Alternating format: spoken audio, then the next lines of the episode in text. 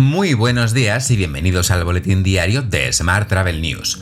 En nuestro podcast de hoy comentamos el impulso que están viviendo los mercados emisores británico y alemán y las expectativas de participación para el próximo Fitur. Ya sabes que puedes seguir nuestro podcast en Spotify, Evox, Apple y Google Podcast y como cada día en radioviajera.com. ¡Comenzamos!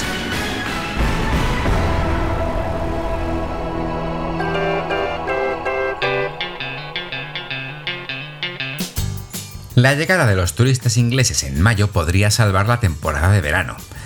Reino Unido es el principal emisor de visitantes extranjeros, representando un 25% en 2019 del total de turistas que visitan nuestro país. Según Alberto Peris, director ejecutivo de CESAE, el anuncio de Boris Johnson de que a partir del 17 de mayo se volverán a autorizar los viajes turísticos tiene un impacto enorme para el sector turístico internacional y en particular para España. Mientras, el gobierno alemán pide evitar los viajes por ocio fuera del país tras el fuerte aumento de las reservas con destino Mallorca.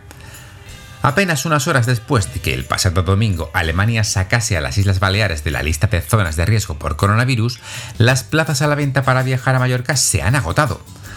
La elevada demanda ha llevado a Aerowings a incrementar en 300 vuelos adicionales la oferta existente de cara a las próximas vacaciones de Semana Santa. Las reservas también han repuntado en EasyJet, especialmente la conexión entre Berlín y Palma, que creció un 466% según informa la aerolínea. Por otro lado, España ha prorrogado los controles en la frontera interior terrestre con Portugal hasta el próximo día 6 de abril. La decisión contempla las mismas limitaciones aplicadas hasta el momento. Además, esta decisión se ha tomado después de haber mantenido diferentes consultas de coordinación con las autoridades portuguesas. Cambiamos de asunto.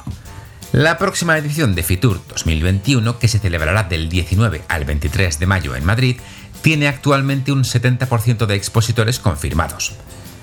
El director general de ICEMA, Eduardo López Puertas, aseguró en una entrevista en el canal 24 Horas que se muestra optimista respecto a la celebración de esta feria turística.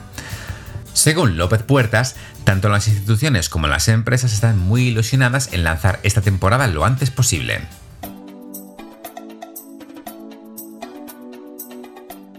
Vamos con la información sobre destinos. Según un informe publicado por la compañía TravelZoo, el 74% de los españoles está listo para viajar tan, tan pronto como se pueda.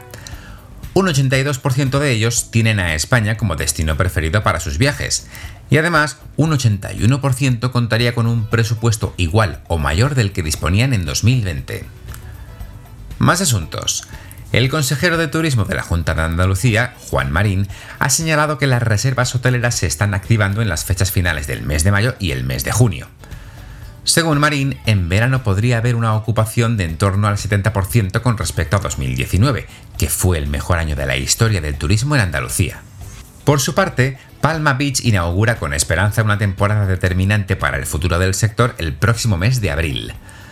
Miguel Ferrer, CEO de Palma Beach, ha destacado que las agencias de turoperación como RTK, con más de 4.500 agencias en Alemania, o TSS, con 3.500, piden ya a los destinos que, haya, que ha llegado el momento de volver a actuar de forma visible, informativa y decidida. Mientras, Ciudad de Madrid Film Office apoya el encuentro virtual, animación y VFX en España. La Oficina de Promoción de Rodajes refuerza así la proyección internacional de la animación y los efectos visuales mediante la difusión del talento de la industria madrileña.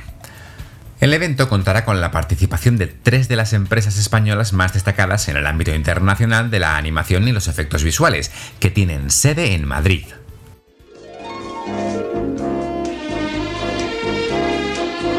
Hotel. Y vamos ahora con la actualidad hotelera. Las patronales turísticas canarias han creado el Cumpliómetro 2021. Así lo han llamado, yo no me lo invento. El objetivo es animar a los ayuntamientos a adoptar medidas de alivio fiscal para el sector turístico. Esta herramienta realiza un ejercicio de transparencia y muestra cuál es el grado de compromiso de las corporaciones locales con las empresas. Según Asotel, solo 4 de los 47 municipios en que estas organizaciones tienen asociados han bonificado o exonerado alguno de los impuestos y tasas de mayor impacto para la actividad turística en este 2021. Más temas. Alejandro Francino abre la Revenue Week organizada por Tourischool. Como aclara el CEO de HBD Upselling Solutions, es en el front desk donde tenemos una buena oportunidad para ofrecer una mejor experiencia al cliente durante su estancia. Matiza además que el cliente, cuando está haciendo la reserva, no conoce ni el producto ni los servicios adicionales que podemos ofrecerle. En este punto entra en juego el carácter proactivo del personal del hotel que tiene el primer contacto directo con el huésped.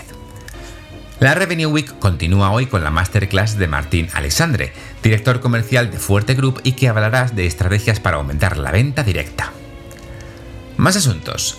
La firma Mirai ha incorporado un nuevo asistente de correo electrónico. Gracias al acuerdo con ERA de Hotel Resbot, desde Mirai se ofrece ahora la posibilidad de incorporar un asistente de correo electrónico para resolver de manera profesional las dudas más frecuentes de los clientes, así como las cotizaciones de reservas. Según Mirai, con más tiempo disponible, los equipos se podrán centrar en consultas más complejas que requieran intervención manual. Cambiamos de asunto. La hotelera de Otusa incorpora tres nuevos establecimientos en España. Así, Eurostars Hotel Company ha anunciado la incorporación de tres nuevos establecimientos que serán el Eurostars Balbusenda Hotel Bodega en Spa, en Toro, Zamora, el Eurostars Marqués de Vallejo en Logroño y el Exe Doña Carlota en Ciudad Real. Mientras, Leonardo Hotel se estrena su marca Leonardo Royal en España con el primer hotel aprobado en Barcelona tras la moratoria. Su inauguración está prevista para antes del verano. Y por último te cuento que Riu reactiva su actividad en Cabo Verde con la apertura del Riu Palace Santa María.